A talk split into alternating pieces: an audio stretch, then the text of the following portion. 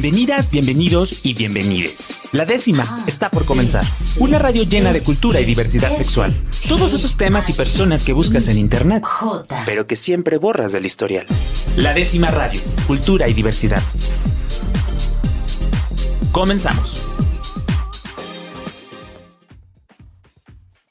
Muy buenas noches, amigas, amigos, amigues que nos escuchan a través de Jalisco Radio, la, eh, que nos escuchan en la décima radio a través de Jalisco Radio, la radio cultural de Jalisco. Yo soy Víctor Mercado y el día de hoy me apoderé, me apoderé de la décima radio porque hoy es un día para celebrar, para celebrar muchísimas cosas y ya les voy a contar por qué.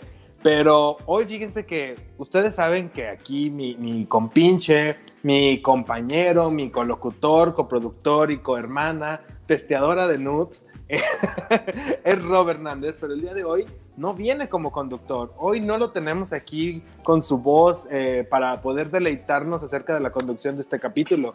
Este programa es acerca de un proyecto que Rob Hernández pues lleva cocinando ahí bastantito tiempo y ya es como, Rob, necesitamos ya que este proyecto por favor vea la luz. Así que sin más preámbulos, le doy la bienvenida el día de hoy a mi invitado especial, Rob Hernández. ¿Cómo estás, Rob? Hola, Víctor, ¿cómo estás? Oye, qué diferente se siente estar aquí como invitado, ¿eh? Del otro lado del estudio, dices tú. y no nada más te tenemos a ti como invitado, Rob Hernández. El día de hoy tenemos también a Jaime Cobian en la décima radio. Un gusto. Hola, ¿cómo están? Buenas noches. Jaime. Buenas noches, ¿cómo estás? Gracias, casi no me invitan, pero bueno, aquí estoy presente. casi no, pero eres el primero que cumple dos este, invitaciones en la décima. Perfecto. ya lo veré reflejado en mi tarjeta cuando me sí, de, hecho, acabo de hacer la transferencia. Acabo de hacer la transferencia, permíteme, ya quedó. Entonces hablamos, perfecto. Ya llegó la Sí, ya, ya sonó, ya sonó, gracias, ah, gracias. Ah, ok, muy bien, va. Entonces sí, podemos dos mil dólares, perfecto, adelante. Sí, por, por media hora. Si vas a estar este, una hora, me dices y te transfiero Sí, tantito más, por favor. Ok, va que va. Ahorita todos mundo te mando el Ay, estos activistas de hoy en día, qué caros son, qué caros. Acuérdate, Rob, que en la décima tenemos un manual de que los activistas ganan dinero. El que cobre menos de 5 mil dólares en una entrevista, no lo entrevistas, ese es pioja. No, ya, ya te Eso es activista de redes nada más. Lo que me salió, que salió en el documental. Uy, carísimo. El dineral, la inversión y todo eso. ¿Cuál, ¿Cuál, documental, Rob? ¿Cuál documental? A ver, vamos entrando en materia de lo que venimos a platicar hoy. ¿Por qué los tengo como invitados y no te tengo como compinche? Y hoy sí te puedo decir, Rob, solo, solo hablas hasta aquí. Y la callas, sí, sí, sí, para que sí. sienta feo. Hoy voy a vivir mi fantasía Adela Micha aquí entrevistando a un gran cineasta eh, reconocido en el no no no no estaba hablando de todo. o sea iba a hablar de otro cineasta que voy a de del Toro ¿Qué pase, Manolo Caro? Buenas noches. Rob Hernández, hoy vienes en tu, en tu faceta como productor y nos vienes a presentar aquí a todas las personas que nos están escuchando y a las que nos están viendo a través de redes sociales un documental que se llama Cónyuges.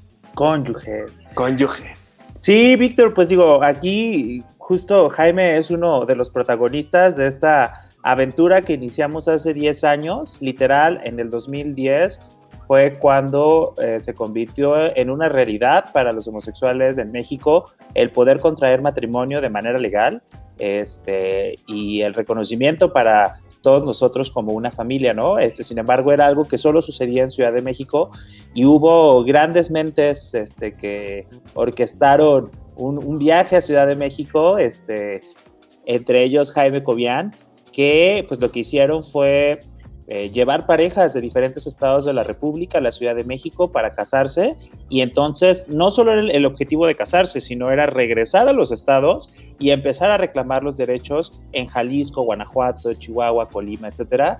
Este, y pues eso sucedió hace 10 años. Yo me fui con una camarita, ahí Jaime todavía no nos conocíamos tanto. Ahí, ¿Y era una camarita VGA? No, literal era una handicap. O sea, literal era una handicap. Este, y pues literal ahí me metí a las pláticas y te puedo decir, Víctor, que sí van a ver imágenes de eh, lo que sucedió hace 10 años que nadie, nadie, nadie, nadie más va a tener. Eso sí, te lo puedo hubo, hubo encuentro prematrimonial, lo que No. Ya me está asustando. Jaime, ¿cómo que no te acuerdas? Ay, yo supe que estaba la cámara prendida. en la despedida de soltero también la grabé. Jaime bailando en el En tanga, qué barbaridad. Jaime, cuéntanos un poquito acerca de, cómo fue este, este momento y, cómo te acercas con Rob o cómo se acercó Rob a ti para decirte, sí, te voy a grabar para un documental. No propiamente sucedió eso. Lo que pasa es que sucedió la primera boda eh, una semana antes que la de todos los demás que fuimos. Eh, no iba a haber otra, solamente iba a haber esa que había sido una semana antes, que fue el día, creo, el 11 de, de, marzo. El 11, creo que fue el 11 de marzo. Y era la primera y se iban a esperar a que se resolvieran unas controversias que habían metido entre ellos el Estado Mocho de Jalisco, Baja California, Guanajuato y la misma Procuraduría en contra del matrimonio. Entonces, eh, nosotros hablamos con otras personas ahí eh, para que sucediera eh, este matrimonio colectivo de varias gentes de la República Mexicana. Pero lo podríamos ver como un asunto muy sencillo, lo podríamos ver como un asunto que pasó así de manera muy fácil, pero no, no fue así. Esta aventura comenzó el, en el año 2009, el, 6 de, febrero, del, digo, perdón, el 6 de noviembre del año 2009, comienza con el interés de unos diputados de comenzar a dar derechos a nuestra población en la Asamblea del Distrito Federal. Se aprueba la ley de sociedades de convivencia, que es un paso importante, es el primer paso. Lo importante de eso es que no hay gays en ese momento, que estén promoviendo esta, esta sociedad de convivencia. Son todos heterosexuales del partido, una alianza socialdemócrata que se hizo ahí. Y esta relación de nosotros con, de Rodrigo Rincón, que fue, que fue mi esposo y su servidor, pues esta relación con estos políticos nos permitió que nos permitieran, que nos aprobaran, que nos ayudaran para que ya años al siguiente año que se aprobó el matrimonio, eh, fíjate que, estoy diciendo mentiras, no es cierto, no es el 2009, es en el año 2006 eh, cuando se aprueba la ley de sociedades de convivencia, perdón, sí. Es el año 2006 cuando se aprueba la sociedades de convivencia y en el 2010 cuando se aprueba el matrimonio. Entonces esta alianza con estos grupos políticos de la Ciudad de México nos aprobaron, nos dieron oportunidad de que aunque no lo tenían contemplado, nos permitieran llevar a gente de varias partes de la República debido a esta eh, posible eh, aceptación de la Suprema Corte de la controversia. Es algo complicado, pero que la gente no, no está consciente de todo lo que implicó haber logrado este matrimonio, haber logrado que la gente eh, pudiéramos invitar a varias gentes de la República Mexicana para que fueran a la Ciudad de México. Haz de cuenta que yo me iba a casar en, en, el primer matrimonio, en la primera fecha, íbamos a hacer como unas siete parejas representativas del país pero les dije, no, pues háganos el favor de aceptarnos que vengan otras personas de otras partes de la República. Y en 10 días tuvimos que conseguir, eh, a través de Códice, de nuestra organización, parejas en toda la República Mexicana. O sea, hablamos con todos los compañeros en la República Mexicana y, decirles, ¿sabes qué? Necesitas casarte. O sea, aquí no sé, le pagas al chacal o yo qué sé, eh, pero tienen que casarse. Aquí en Guadalajara venimos con Luis, con Genaro, con Fernando, con Héctor y otras dos parejas más que los invitamos a que se casaran.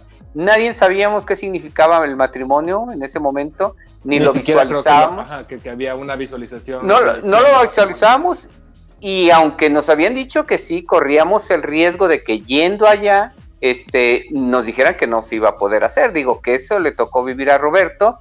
Eh, y quizá, digo, Roberto es amigo de Luis Guzmán y pues Luis Guzmán es el que lo invita. Y, y te digo, eh, es algo eh, express, o sea, porque en ocho días tuvimos que conseguir, pues tu servidor, el hotel donde los íbamos a hospedar, el transporte en los que los íbamos a llevar, llevar la documentación, ponernos de acuerdo con otros activismos de allá de la Ciudad de México que eran muy protagonistas o protagonistas protagonistas. Y bueno, eh, se comenzó a construir todo esto, en el camino le tocó vivir, que este, este documental de cónyuge es muy importante porque recopila toda esta información que eh, pues no se vislumbra, o sea, nadie, nadie la ve y es la lucha de los activistas, de los gays y lesbianas conscientes de la conquista de un derecho. O sea, no sabíamos a qué íbamos, pero lo que estábamos conscientes es de que íbamos a conquistar un derecho que era el matrimonio. Fíjate, ya, hubiera yo amarrado el chacal hace 10 años en ese, en ese viajecito gratis, así de que, órale, Vente, tráete tus papeles. Sí, sí, sí. Oye, Rob, y, y, a ti cómo de repente te hablan y te dicen, te, habla Luis Guzmán o te dice, oye, vente, y, o cómo nace a ti decir, ah, déjame agarrar la cámara y me voy a ir a grabar algo? No, fíjate que fue como muy circunstancial porque en ese entonces yo estaba haciendo una serie documental con otros amigos, este, con los cuales volví a trabajar en este documental, que fue una serie en el 2010 que se llamaba 200 Ecos, y justo traía el brete del documental, pero pues yo era productor, ¿no? Yo... Entonces, este, conozco a Luis y Genaro en una campaña de eh, Miguel Galán, del primer candidato abiertamente homosexual por Guadalajara. Nosotros participamos en la campaña Ahí los conozco, era dentro del mismo partido eh, que en ese entonces estaba Jaime Cobian, Rodrigo Rincón y otras personas que conozco hasta la fecha. Y pues bueno, o sea, no ganamos y a partir de, este, pues eh, las elecciones fueron en junio, julio, este, y pues ya, siguió la amistad. Eh, de repente Luis y Genaro se empezaron a involucrar más en Códice y en enero nos empezamos a involucrar un poco más, acercarnos, qué hacían y en marzo les dan la propuesta a, Luis y de repente me dicen, ellos tenían un café y, me, y, yo iba seguido, ahí me lo pasaba comiendo pastel. delicioso, delicioso el cafecito, el cappuccino y los pastelitos que vendían ahí. Ah, claro, si lo conoces, claro. Sí, por supuesto. Y de ahí entonces es como, este, me dicen, oye, ¿no nos quieres acompañar? Y yo, pues vamos. Simón. ¿Nos casamos los tres o qué? no, todavía no, van a cobrar nada. Ah, pues ah, entonces sí, sí, claro. y aparte en ese entonces todavía no estaban tan de moda las relaciones poliamorosas. Entonces, oh. de haber sabido, conseguíamos otras parejas y aunque fueran tres, ¿no, Jaime? Sí, claro, claro.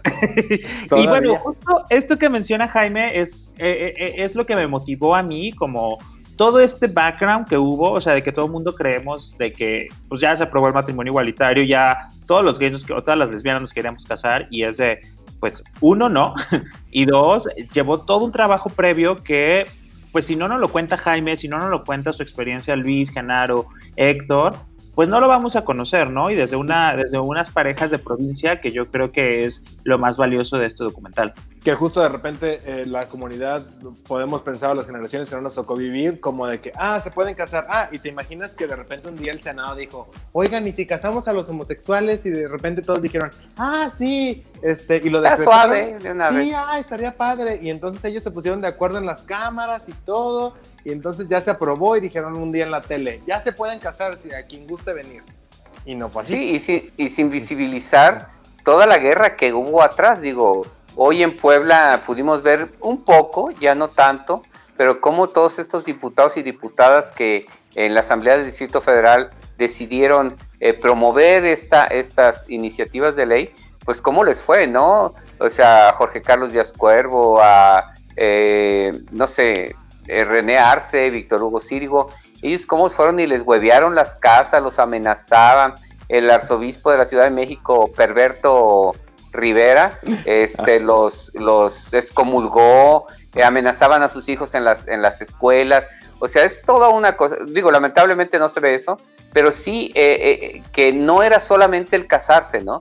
Sí que, sino que se llevaba el compromiso, ahí van a ver los compromisos que generaban y el sentido que tenía este eh, poder conquistar este derecho, porque si ya bien, bien es cierto que ya se había aprobado eh, y ya se había hecho como el show de la primera boda, pues que nos permitieran que a, que, que, que a los gays de otros lugares nos casáramos para poder en el determinado momento que la Suprema Corte le diera a la derecha la razón, pues las organizaciones de otras partes del país pudiéramos hacer un litigio, ¿no? Sí, y eso, eso es importante porque eh, está en este documento. O sea, este documento, eh, Roberto es el único que pudo acumular esta información de algo que eh, íbamos en la corriente sin saber en qué íbamos a llegar a buen puerto y pues que nadie pensaba en ese momento histórico, que es lo que este, este documento es. Es un momento histórico, no solamente de estos joditos que fuimos de, de Guadalajara, sino es un momento histórico para el país, porque es un primer paso de llevar los primeros matrimonios a otras partes del país. ¿no? Oye Jaime, y ahí algo que me gustaría abonar un poco es que, como tú bien lo mencionas, y la verdad es que me gusta mucho eh, el discurso que sigues, es que no solo se buscaba, y que lo reflejas en el documental, eh, no solo se buscaba un cambio en las leyes, sino que el matrimonio entre personas del mismo sexo en el 2010 representa un cambio cultural y que eso permitió la apertura de una sociedad que hoy es una sociedad mucho más incluyente. Claro, ese es el primer paso. Esos matrimonios eh, que se dieron en la Ciudad de México, en estos estados de la República, abren brecha, o sea, abren brecha porque sin quererlo o sin pretenderlo, todos los que fuimos al matrimonio, todos los que llevamos, los convencimos del compromiso de que una vez logrando el matrimonio en la Ciudad de México, regresaran a sus estados y comenzaran a hablar de la posibilidad del derecho que se estaba dando en la Ciudad de México para el matrimonio y comenzar a hacer un cambio cultural en la sociedad, que era lo más importante, claro. Por eso cuando llega Luis aquí a Guadalajara, conjunto con con Héctor, eran, digo, con este Genaro, eran los únicos que tenían seguro social y les dijimos, oye, pues tienes que ir a meter una solicitud de que te den una incapacidad y que te den las prerrogativas que se le da a un matrimonio en el seguro social y de ahí que ellos comienzan un litigio este, eh, eh, en el seguro social. Y es, la, pues, es el inicio eh, real de, la, del, del, de este amor por el activismo, por lograr derechos, de Genaro y de Luis, ¿no? De meterse en este asunto, digo, al grado que el mismo senador de la República, el senador Genaro Martínez, cuando se aprueban las modificaciones al, al, a la ley del Seguro Social, pues los menciona, ¿no? Porque son los primeros que iban. Pero así lo hicieron los chicos de Colima, así lo hicieron los chicos en, en, en Nayarit, así lo hicieron los chicos en Tamaulipas. O sea, era ir, conquistar este derecho, hacer lo propio, asumirlo y traerle a la demás sociedad este, que entendieran. Sobre todo porque eran, como Jalisco, era el estado que había interpuesto una controversia contra este derecho en la Ciudad de México. Y entonces, pues la gente lo veía lejano y de repente, en mismo marzo, lo veían allá en México como algo que sucedió y de repente ya habíamos gente casada aquí en Guadalajara.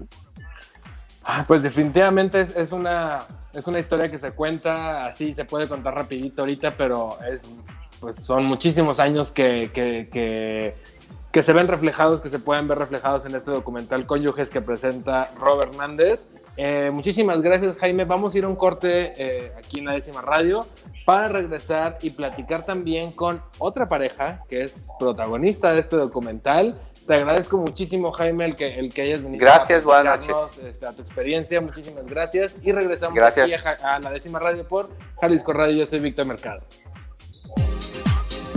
La décima radio. Cultura y diversidad sexual para todas, todos y todes. Continuamos. La décima radio. Cultura y diversidad sexual para todas, todos y todes. Continuamos. Regresamos a la décima radio a través de Jalisco Radio, la radio cultural de Jalisco. Yo soy Víctor Mercado y le mando un saludo muy, muy, muy grande a todas las personas que nos están viendo a través de, eh, que nos escuchan a través de Jalisco Radio en Guadalajara, en Puerto Vallarta, en Ciudad Guzmán, y a las personas que nos estén viendo a través, también a través de nuestras redes sociales, en Facebook, en Instagram, o si ustedes están viendo, en Instagram, en Instagram ni siquiera transmitimos, pero de todos modos les mando un saludo si nos ven por allá y también a las personas que pueden estar escuchando este capítulo de la décima radio a través de alguna plataforma de podcast. El día de hoy estamos hablando acerca de un documental que, bueno, la verdad es que viene a celebrar un acontecimiento muy importante, ya lo hablábamos en el bloque pasado con nuestro invitado Jaime Cobian, eh, donde se celebran 10 años de los primeros matrimonios homosexuales eh, que, suceden en, nuestro país y para eso tengo hoy, hoy como invitado también no a mi colega Rob Hernández, sino al productor, director y realizador de este documental, Rob Hernández. Rob, ¿cómo estás? Hola Víctor, qué gusto estar en tu programa esta noche. Gracias por la invitación. Te agradezco yo a ti el, que me hayas aceptado esta invitación a venir a este programa, Rob, porque yo sé que eres un hombre muy ocupado que regularmente pues no puede asistir a este tipo de, shows, pero te agradezco que vengas a este tal show de noche. Gracias, gracias, gracias. y además, bueno, para continuar con este programa donde celebramos este gran acontecimiento para todas y para todos, eh, tenemos a una pareja que también es protagonista de este documental Cónyuges, que son Luis y Genaro, tapatíos reconocidos en la sociedad gay.com de Guadalajara y pues de México. Luis y Genaro, ¿cómo están? Hola, buenas noches, ¿bien ustedes? Muy bien también. Oigan, eh, hablábamos en el bloque pasado con Jaime Cohen, eh, con Jaime Cohen, hoy nomás con Jaime Cohen. bueno, es que en el, en el corte yo hablé con Jaime Cohen. No sé ustedes con quién estaban. ¿Todo bien en casa, oh. Poquito, pero ahorita le marcamos. es que tiene canciones muy románticas para la comunidad. Este. ¿Quién no quisiera una boda con canciones de Jaime Cohen? Yo. Hablábamos acerca de, eh, con Jaime Cobian, acerca de cómo sucede este viaje donde van las parejas pues a la Ciudad de México y dicen, vamos ahí, nos vamos a casar y luego vamos a regresar a nuestras ciudades y vamos a, defender este derecho, ¿no? Aquí. Pero ¿qué sucede en Guadalajara? O sea, ¿cómo se vive, eh, Luis y Genaro, que ustedes han estado como muy metidos en la parte de legal, o sea, la parte de legalización y la parte de, ir y, la, este, el escrito y decir, aquí está, necesitamos esto. ¿Cómo se ha vivido aquí en Jalisco? Platícanos un poquito.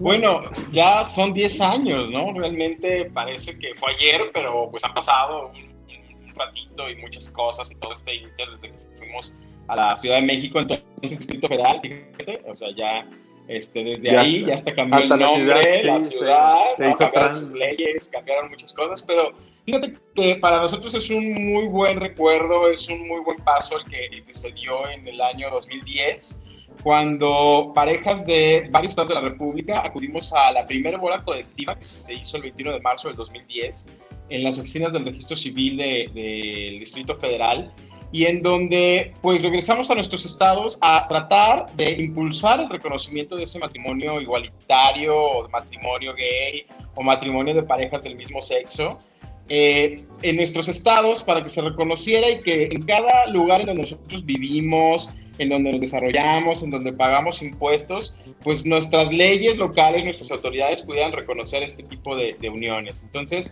eh, pues fue así que, que, cuando regresamos, pues lo primero que hicimos fue acudir al Instituto Mexicano del Seguro Social, que es la institución de seguridad social más grande del país, en donde pues todavía era muy, muy complicado, bueno, andando peleando acá con el... con el chicharito. El, el chicharito. Cosas que pasan en los programas en vivo. Entonces, en vivo, son cosas que pasan en, televisión en vivo.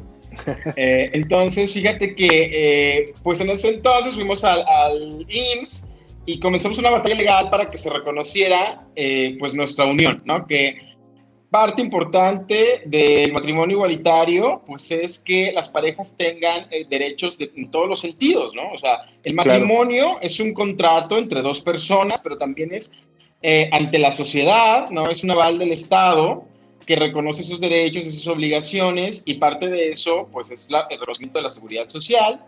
Y fue así que, bueno, pues el IMSS nos dice que no, eh, nos metemos en una batalla legal con ellos, que lleva más o menos dos años, y eh, en el año 2013, pues nosotros somos reconocidos, somos afiliados y de alguna manera, bueno, sigo aquí con mi micrófono y de alguna manera esa, esa unión este, pues abrió brecha para que otras eh, parejas del mismo sexo casadas pues se pudieran afiliar al IMSS, ¿no? Entonces, de ahí para acá, pues cualquier pareja que va al IMSS, que lleva un acta de matrimonio, pues tiene que ser reconocida y tiene que ser registrada eh, como, como beneficiaria una de la otra.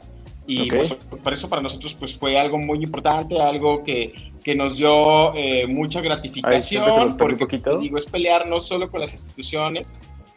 A ver, no sé, ¿ya me escuchó? Sí, ya, ya, ahora sí. No solo es pelear con instituciones, sino es pelear también con todo un sistema social que, pues, entre la novedad y entre el rechazo, pues a veces ahí hay cosas que, que, que tenemos que ir cambiando y que tenemos que impulsar. Claro. Oye, y digo, nos dices ahorita, ustedes llegan con un, con un acta de matrimonio, dicen institución de seguridad social, aquí estamos ya casados, casadas, necesitamos la, la, los derechos, ¿no? Pero es, es, tan fácil ahorita aquí en Jalisco que podamos ir al registro civil, yo con mi novio, con mi novia y decir nos queremos casar. Pues ahora sí, ahora realmente es fácil. Este, si una pareja de dos mujeres, de dos hombres, desea casarse legalmente, pues lo único que tiene que hacer. No, bueno, yo estoy aquí. Obtenido. Nada, ya me va a dar su, su este porque yo estoy peleándome. Eh, si una pareja de, del mismo sexo se quiere casar, pues solamente va a una eh, oficina del registro civil, hace su trámite como cualquier otra pareja eh, heterosexual y entonces se pone de acuerdo con el juez para el día, la hora, celebran eh, el matrimonio y no hay ningún problema. Esto fue a raíz del año 2016. Fíjate, ya tenemos cuatro años de matrimonio en Jalisco. Eh, ya cuatro años y, bueno, todavía hay algunas personas que no conocen bien cómo ha sido este procedimiento específicamente en nuestro estado, porque nosotros nos casamos hace 10 años en, en la Ciudad de México. Pero aquí en Jalisco, eh, en el año 2016, la Suprema Corte de Justicia de la Nación eh, saca una resolución en donde se invalidan los artículos del Código Civil, que es los que regulan el matrimonio, en donde decía que solamente podía celebrarse entre un hombre y una mujer, y de esa manera, al invalidarse esa porción hombre-mujer, pues se abre la puerta para que dos hombres o dos mujeres también podamos casarnos. Y desde ese entonces, pues los registros civiles de, de nuestro estado eh, comenzaron a casar parejas del mismo sexo. Actualmente hay alrededor de 3.000 parejas ya casadas en Jalisco. Y bueno, eso es muy importante porque pues, son personas que ya no tienen que viajar, que ya no tienen que poner juicios de amparo, ni, ni nada, ninguna otra traba, sino que simplemente hace su trámite en el registro civil, cumplen los requisitos, pagan y eso es todo. Y eh, pasa lo mismo con la seguridad social, o sea, también pueden ir ya este, a cualquier este, institución de seguridad social y decir es mi pareja, aquí está mi acta de matrimonio y se, y se obtienen los derechos. Así es, pasa igual. Este, simplemente con ir a la ventanilla y hacer el trámite. Fíjate que en estos cuatro años nos hemos topado con algunos casos que nos han pedido asesoría o ayuda, en donde a veces no han accedido las instituciones en el primer momento en que las parejas se acercan.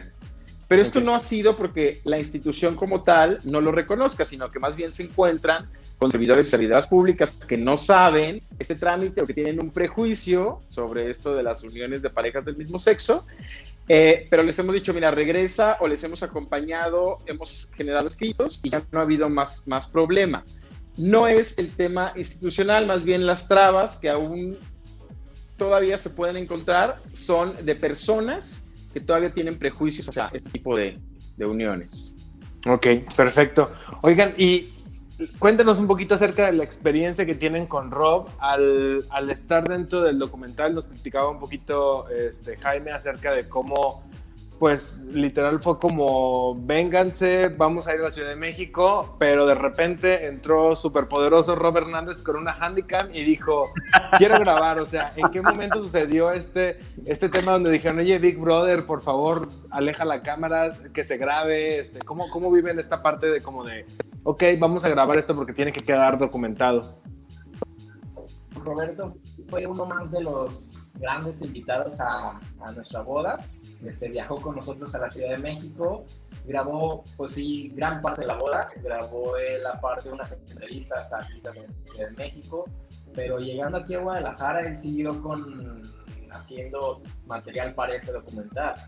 O sea, nos vino a grabar a nosotros, a grabar a las otras dos parejas que también se van a, casar con nosotros, a, a Héctor, a Jaime, y fue produciendo este documental y ya próximamente lo verán.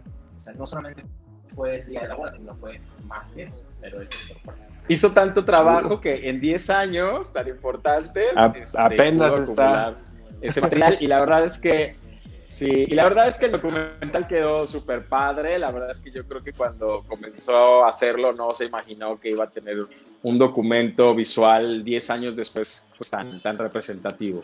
Y o sea, las películas de Hollywood. Sí, es que, es que ya es eh, cónyuges y divorciados y este, heredados.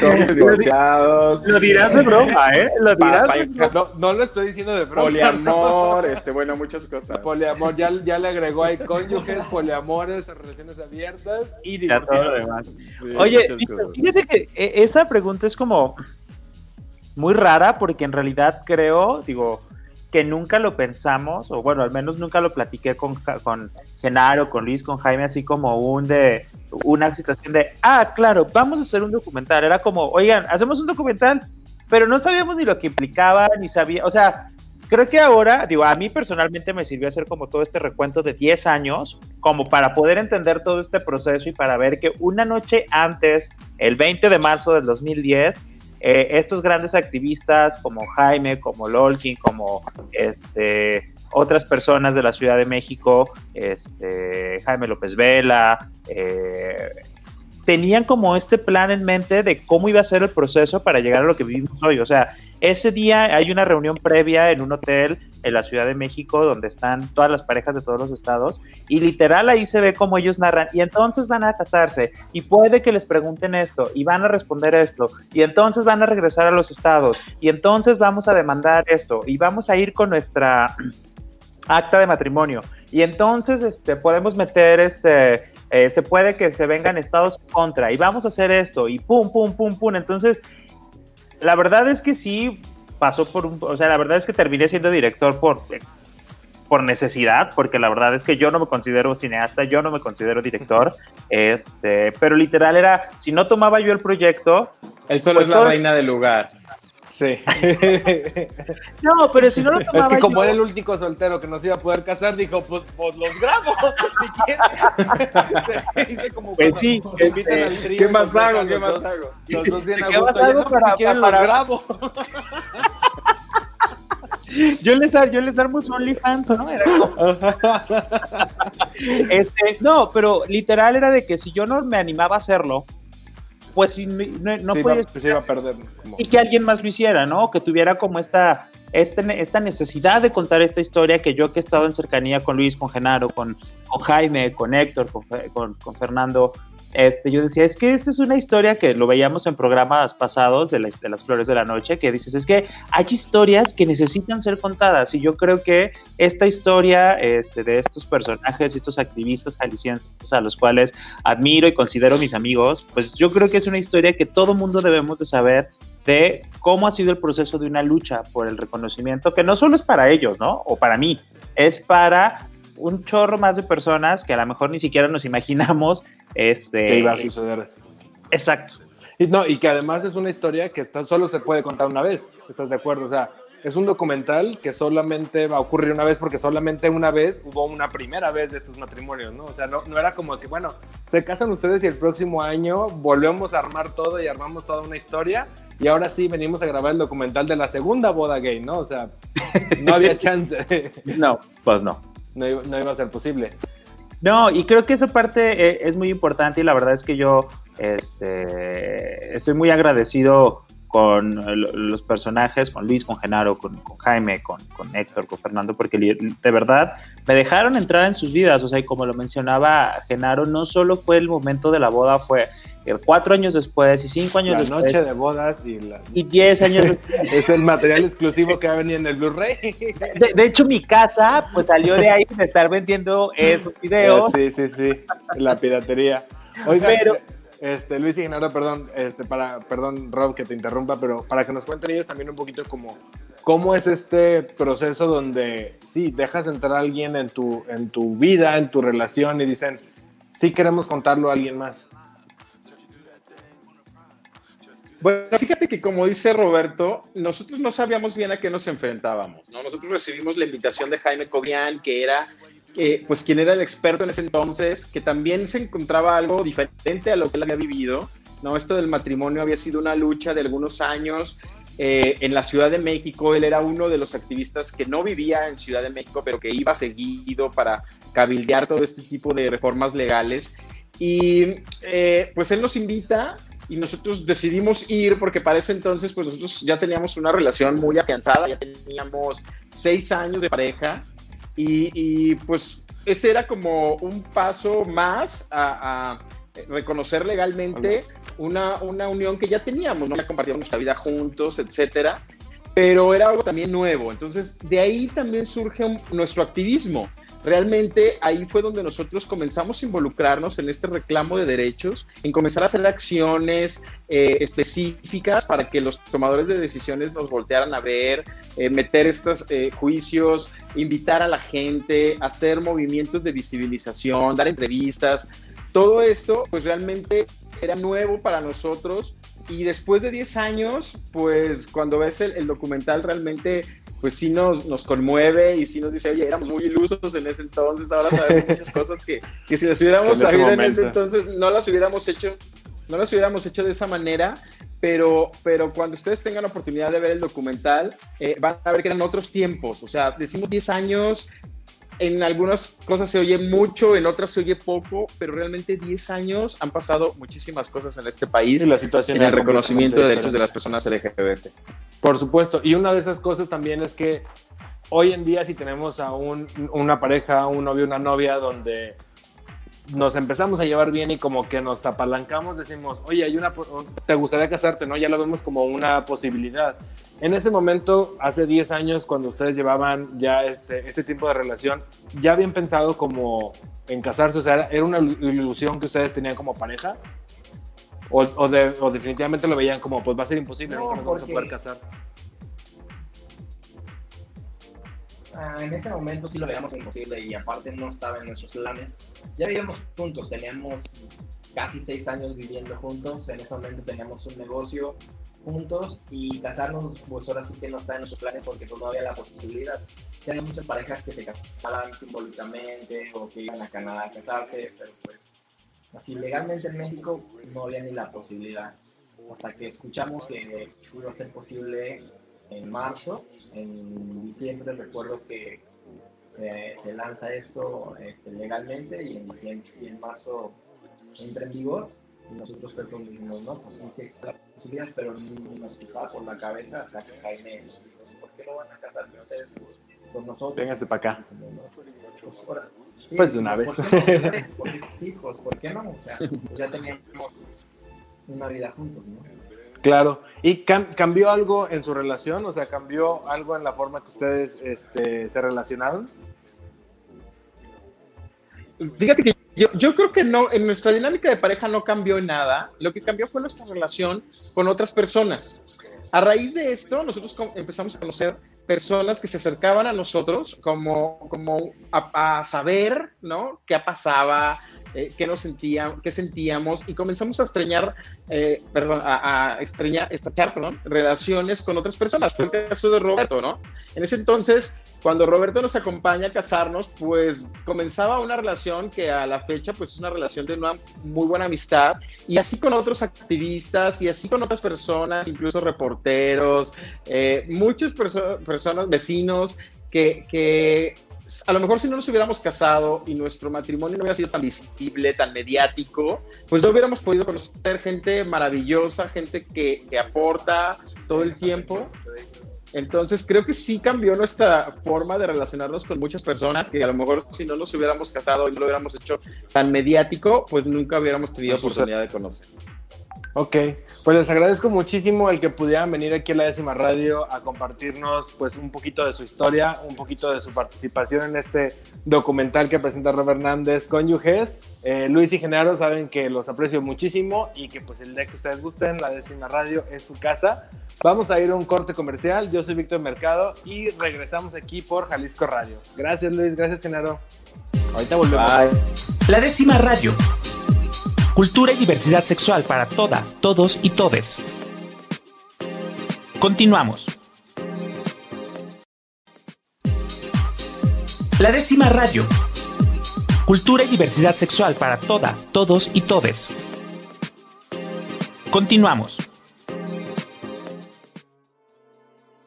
Regresamos a la décima radio a través de Jalisco Radio, la radio cultural de Jalisco. Yo soy Víctor Mercado y les agradezco muchísimo a las personas que nos están escuchando pues a través del 96.3 de FM en Guadalajara y las que nos están escuchando también a través de eh, Ciudad Guzmán o las que nos ven a través del radio, del radio de nuestras redes sociales. Estoy, estoy muy feliz, estoy hasta nervioso de tener este gran productor aquí como invitado en el programa y por eso estoy así como que me tiembla la voz un poquito. Rob Hernández, ¿cómo está? Muy bien, yo le quiero mandar otro saludo a todos los que nos ven en el radio. ah, ok, ok, gracias. Este, ah, ¿Quién trajo este invitado? si usted nos acaba de sintonizar o si usted le acaba de llegar la notificación de redes sociales, pues estamos hablando acerca del documental Cónyuges que presenta Aquí mi, mi amigo, que hoy voy a decir que soy amigo de este gran realizador, cineasta que próximamente vamos a ver dándole la vuelta al mundo en 80 tweets, porque pues no lo va a poder hacer físicamente, con este gran documental. Pero antes de que vengamos y platiquemos un poquito del rock, porque te voy a sacar ahí una sopita, eh, vamos a ver la Radio Cultural de Jalisco, estamos con Rob Hernández y vamos a ver el tráiler de Conyux.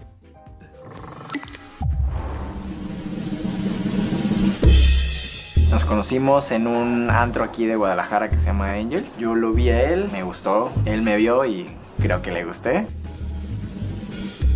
Un día que íbamos a una reunión, llegaba ya a su casa y... A él se le ocurre hacerme un escrito en donde me decía que me pedía matrimonio. Conocimos a Jaime y a Rodrigo. Llegué a su cafetería y le dije, oye, ¿por qué no se casan? Eh, fue algo muy curioso. ¿Pero cómo? ¿Qué? No, no, necesitamos conseguir parejas que se puedan casar hace 16 años en México, el 62% se oponía totalmente al matrimonio entre personas del mismo sexo. a ver, ahorita consígueme el acta de nacimiento y luego te explico qué significa. Agarré mis cosas y, y me fui.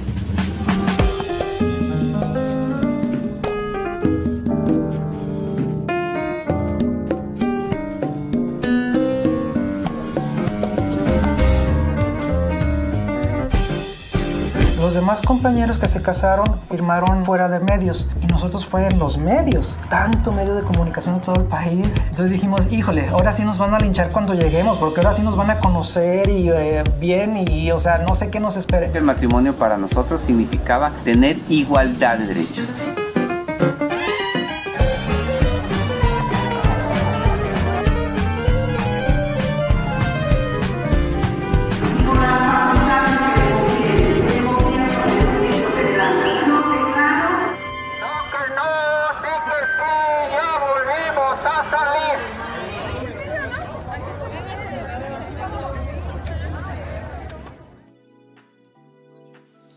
Precioso y qué bello es el amor, definitivamente. Qué bonito casarse con alguien. Creo que ibas a decir el documentario y decir, sí, luego, el amor ya. Ay, este, pues a los que no lo tenemos nos queda pues realizar documentales del amor de otras personas, porque para eso sí somos buenos, para realizar este productos de, de otras personas somos buenos. Robert Hernández, sí, Robert Hernández, necesito, hoy estoy en mi fragmento de la micha y voy a hablar contigo así para que me digas la, la verdad, tu verdad. Tú pregúntame. Rob, eh, ¿usas lencería de color rojo? Ah.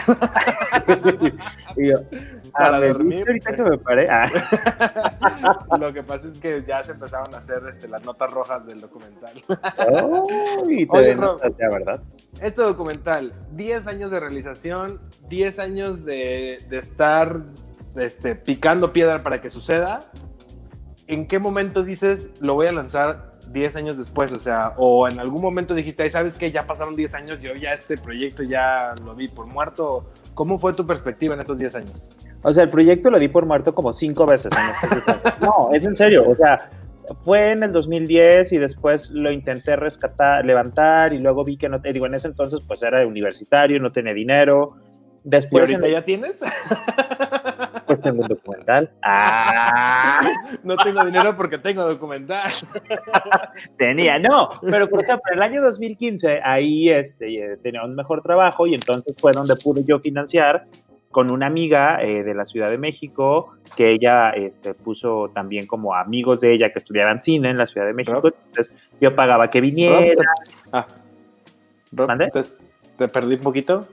No, ¿sí me escuchas? no? Ya, sí, ya, ya, ahora sí. Ah, entonces en el 2015 pude como financiar una parte para que vinieran una amiga, que en ese entonces lo estaba dirigiendo el proyecto, junto con otras personas del DF para que, este, pues, seguir con el proyecto. Vuelve a terminarse, el siguiente año vuelvo a tener como un guardadito más, le vuelvo a invertir dinero y ya, pasaron cuatro años, yo ya no supe del proyecto, estaba encajonado. Y el año pasado, de repente dije, oye, es que ya van a cumplir 10 años, si es necesario, y creo que es el momento. O sea, si no es 10 años después, en este marco, ya con mil cosas avanzadas, pues ¿cuándo va a ser, no? Entonces yo dije, ¿sabes qué? Lo voy a hacer, así me tenga yo que poner a editar. Eh, me puse a ver todo el material porque pues yo no lo estaba dirigiendo, yo no sabía muchas cosas que se habían grabado. Literal, horas y horas y horas de estar viendo el material, de estar seleccionando. Este, después de ahí este, convencí a un amigo este, que le dije, oye, no tengo dinero, te puedo pagar, te puedo pagar Con cualquier cuerpo. cosa. No, porque ni siquiera es gay. Entonces, Oh. este, ajá. Entonces, este, le dije, es un gran aliado y que siempre ha estado en, en- ayudando en proyectos. Y le dije, oye, te puedo pagar tres pesos, pero necesito sacarlo, lo vamos a sacar entre tú y yo. Va. Y entonces en ese inter se me ocurre aplicar a una beca del Consejo Estatal de la Cultura y las Artes y resulta que me dan la beca y entonces ya le pude hablar a otros amigos, decirle, oye, te puedo pagar Tres pesos también, pero tres pesos, no lo que cobras, pero pues así pude volver a trabajar. O sea, también mi, mi, mi inte- mi interés era pues retribuir por el trabajo que hacen Claro. las personas, ¿no? Edición, música, etcétera. Diseño de cartel, etcétera. Entonces, este, ya con el dinero, que en, li- en realidad me dieron dinero para un cortometraje y yo, pues aborazado, pues me fui por el largometraje. La- sí, porque pues el largo es mejor que el corto. Depende, Se sabe. se sabe. depende. Hay, hay veces que no. No, pero si, si lo podemos alargar el corto, Pues sí, sí. sí. si había con qué, pues. Pues había. claro, si había mucho. Oye, pero cuéntanos acerca de todos, de, de- de la parte de este equipo. O sea, hay personas súper comprometidas porque pues ya si no les pagaste, pues es porque estaban comprometidas con el proyecto. No, pero pero, incluso- pero digo, cuéntanos un poquito acerca de, de los realizadores que están alrededor. Es que incluso aunque les pagué, o sea, lo que les pagué, o sea, la verdad es que la gente, creo yo, digo, va a ver el documental y va a ver y va a decir, no mames, o sea, La Torre en su primer salida. ajá, imágenes eh, y tomas aéreas de la Ciudad de México, de Guadalajara, o sea, no, una producción, aérea porque asomaste la mano en el balcón y se te cayó la cámara y pues ahí está el dron. en el avión o yo así de, ay, se ve el ala. Ajá. Este, no, por ejemplo, este, con, con Nancy Cruz, ella fue eh, la que me ayudó a la dirección del proyecto en la primera etapa, que también ya estuvo aquí en la décima radio. Este, ella se encargó como de todas las entrevistas. Ya después Arturo Aguilar, que también él, él es cineasta, él vive en Barcelona, la postproducción de todo el documental fue en Barcelona. Ah, Tenemos documental internacional. entonces, este, él que también ya ha trabajado, ha, ha pasado por varios festivales, este, me ayudó a hacer toda la postproducción. Este, Boyi García, que él eh, eh, ya no se dedica a nada del audiovisual, pero también en algún tiempo dirigió varios cortometrajes. Él fue el que me ayudó a hacer todo el montaje y a homologar todos los Claro. formatos de video, porque había como mil formatos de video de mil Sí, Sí, él me ayudó a homologar todo eso. Este, literal, nosotros cuatro que fue, estudiamos juntos en la universidad, este, comunicación, nada de cine, y estamos, El cine comunica y Claro. una manera de comunicar es este. este, y pues con ellos eh, hicimos el proyecto, ya después eh, se sumó, digo, también está otras personas que nos ayudaron, este, sonidistas, camarógrafos, eh, Delia, Santiago, Delia que también estuvo nominado en Ariel, Santiago que también ya tiene gran experiencia en, en- en haciendo fotografías, sonidos, César Sayas, este, y bueno, muchas personas, ¿no? Y ya en la última etapa eh, logramos sumar a eh, Claudia Tello, una este, diseñadora que tiene una convocatoria de carteles con temática social. Ella hizo toda la imagen de- del documental. Sí. Hizo un cartel bellísimo de tres parejas, este, que, que también este, literal fue como su aportación a la causa. Y al final, pues se me ocurrió una locura de hacer una canción para el documental. Y entonces ahí con Mandy Barrón, un cantautor que radica en, en- radicaba en Guadalajara, hizo una canción bellísima que yo creo que los va a hacer llorar. Yo creo que sí, Rob. Y, y, y nos iba a hacer llorar antes, porque ahí hubo, hubo toda una complicación. Miren, yo conocí a Rob Hernández y de hecho tú y yo empezamos a platicar un poquito más justo cuando querías lanzar este documental. Eh, con una gran ilusión. Yo, yo, Rob, así se le iluminaban los ojos cuando, cuando decía, es que se va a estrenar en el marco de los 10 años del matrimonio. Cuéntanos un poquito acerca de qué pasó, qué, qué, qué pasó, dónde se iba a estrenar y dónde se va a estrenar. ¿Por qué perdiste toda esta ilusión? ¿Por qué tus ojos dejaron de brillar? Ay, no, ese es otro programa de las relaciones. No, no, no, ¿por qué dejó de brillar por el documental? No, fíjate que se iba a estrenar dentro del marco de Premio Maguey en el Festival Internacional de Cine de Guadalajara el 23, el 23 de marzo, justo... Del 2020. Del 2020, justo coincidía con los 10 años que se celebraban el 21 de marzo del matrimonio igualitario en México. O sea, iba a ser como todo increíble. Se iba a estrenar en la pantalla Bicentenario. También iba a estar así como increíble el estreno en esa gran pantalla afuera de, la cineteca de, la Universidad de Guadalajara. Y pues bueno, que llegó el COVID y ya pues no, este... Pues que no. Se pospuso, pero este, pues está por estrenarse en esta edición de Premio Maguey. Eh, por aquí les podemos compartir las fechas, que todavía no me las están confirmando bien, pero este, pues sigue siendo parte de, la programación de Premio Maguey y a partir de aquí ya comenzaremos a, a ver este, en qué otros espacios podemos promover este documental. Que algo que, perdón. No, sí, sí, sí, creo que ya ibas para allá. Ah, que creo que algo muy importante es que a mí la primera vez que yo me vi en créditos como director, sí me dio mucho miedo porque pues yo no soy director, o sea, yo no soy cineasta, yo no he estudiado cine, sí me he estado muy cercano a, los temas audiovisuales y creo que tengo cierto sentido como para de ritmo, de ta, ta, ta, ta, ta. Este, Vamos a ver, vamos a ver. No, pero por ejemplo, aquí ya tuve el apoyo de Arturo, que en la edición final, este, pues también te hace un parote, ¿no? Pero el objetivo principal de este documental nunca fue como crear esta obra de arte audiovisual, más bien es un, un medio de divulgación y de comunicación, ¿no? Entonces, este, yo creo que por eso me llamo, me cuesta mucho trabajo llamarme director, pero a fin de cuentas, pues me tocó dirigir el proyecto. Este, digo, no sé, todavía tengo como, porque veo o lo comparo con temas de, otros documentales y reconozco la calidad y veo que el que hicimos tiene mucha calidad, pero, ay, me cuesta como decir, yo soy director, no sé.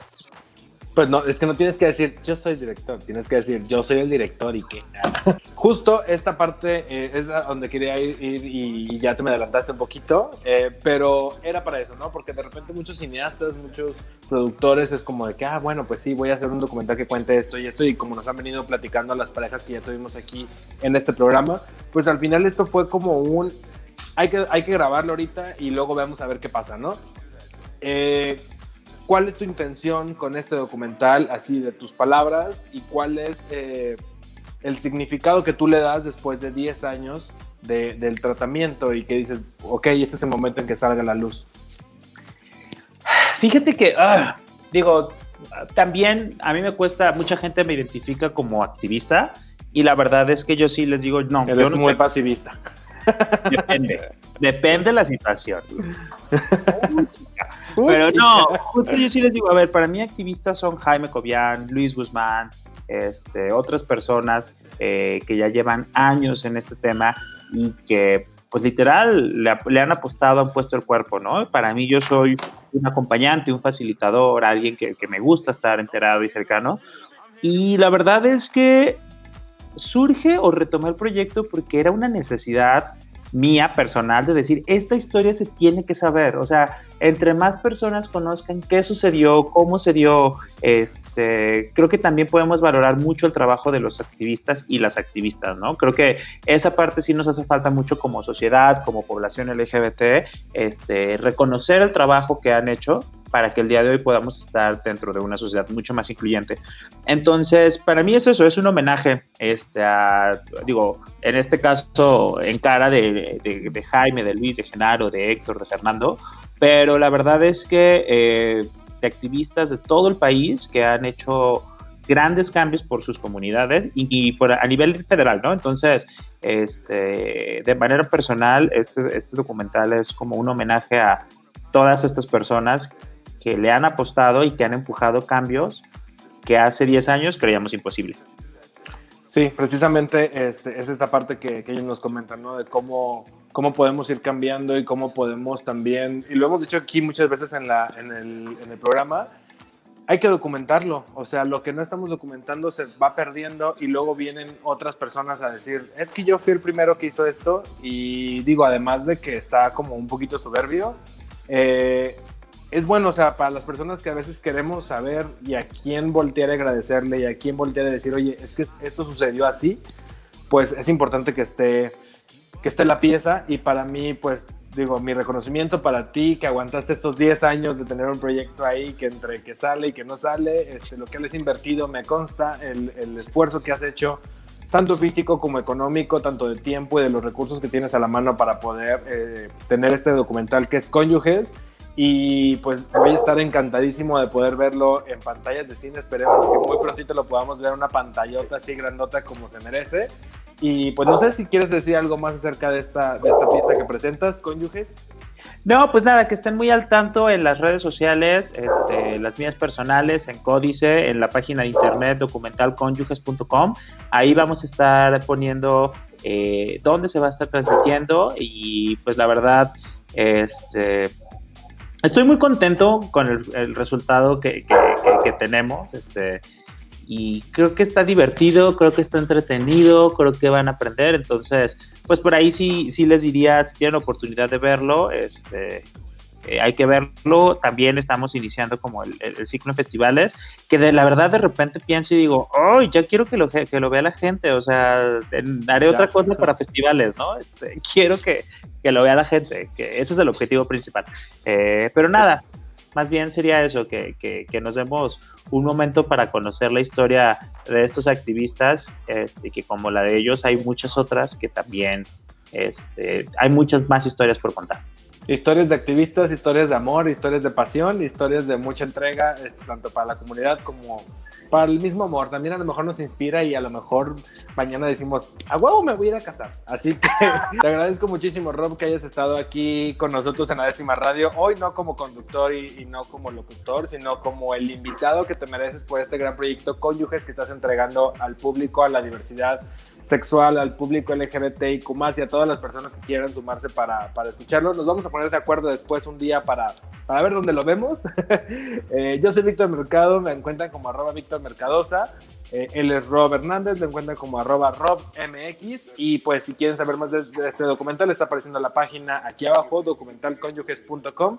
Yo me despido de la décima radio, nos pueden encontrar en todas las redes sociales como arroba la décima radio. Y nos escuchamos el próximo miércoles a las 9 de la noche por Jalisco Radio, la radio cultural de Jalisco. Muchísimas gracias, Rob. Nos vemos, Víctor. Gracias. La décima radio. Cultura y diversidad sexual para todas, todos y todes.